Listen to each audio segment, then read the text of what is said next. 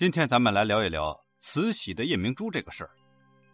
根据记载啊，慈禧太后含于口中随葬的夜明珠是一块近似于球体形态，称重为清代的四两二钱七分，相当于现在的七百八十七点二八克拉的金刚石原石。其估价在一九零八年的时候，价值为一千零八十万两白银，相当于现在的八点亿元人民币。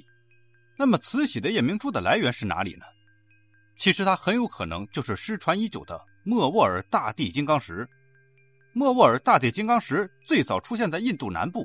清代乾隆朝于一千七百六十年镇压准噶尔叛乱，威震南疆，阿富汗也向清臣服了。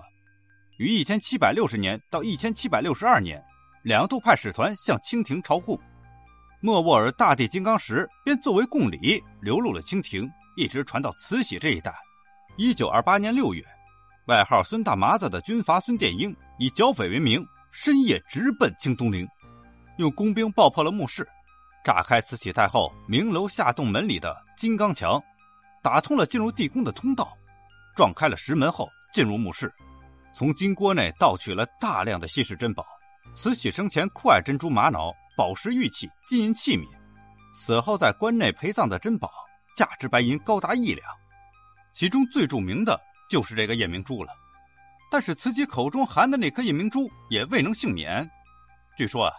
盗匪们打开慈禧的棺椁时，见她面目如生，好像在睡觉一样。孙殿英回忆说，这是因为他口中含有一颗很大的夜明珠，这个珠子分开是两块，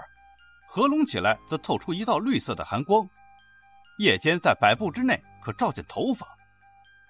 盗匪们用刺刀撬开了慈禧的嘴，取走了慈禧的夜明珠。盗陵案被报道之后啊，举世震惊，各地各界人士纷纷通电谴责，要求严惩凶手孙殿英，追回珍宝。蒋介石下令阎锡山查办盗陵案，孙殿英啊，他就把乾隆的这个象顶朝珠中最大的两颗朱红朝珠送给了戴笠，然后再委托戴笠将一柄九龙宝剑送给了民国政府领袖蒋介石。又将这个翡翠西瓜呀送给了宋子文，